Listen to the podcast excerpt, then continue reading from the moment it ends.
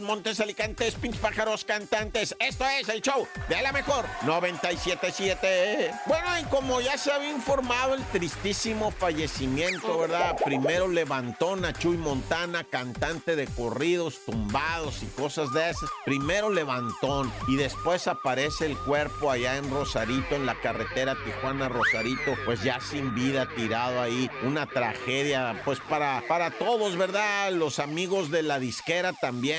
Street Mob Records dice, lamentamos profundamente el fallecimiento de nuestro colega y hermano Chuy Montana. Nos solidarizamos con su familia durante este momento de dolor, dijo la disquera Street Mob, y dijo que le pedían amablemente a la prensa, ¿verdad? Pues no estar ahí con sus cosas y que respeten el dolor. Pues sí, sí, pero es una tristeza esto, ¿verdad? Su cuerpo fue encontrado esposado y pues con heridas en el cuerpo, ¿no? Y algunos dicen, ¿verdad? Hay ahí una situación que dicen que cuando lo llevaban secuestrado, él intentó saltar del auto y que ahí pues fue cuando también pues se detuvieron y le dispararon, pero pues son las versiones, ¿verdad? Que se cuentan ahí, que se dicen, vaya usted a saber, lo cierto es que hoy hay tristeza, ¿verdad? Por eso.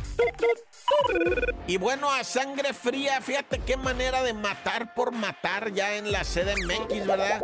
Estaban unos borrachos pisteando, alias el Chabelo, uno de ellos, hacía en la banqueta y viene caminando una persona, viene caminando una persona y de repente el mentado Chabelo le dice, ¿qué onda, compa? ¿Cómo está? Y lo agarra así del cuello y luego lo hace girar así y le pone la pistola en la sien a un ladito de la oreja y ¡pum! le dispara, lo mata, lo deja caer y todos se van caminando.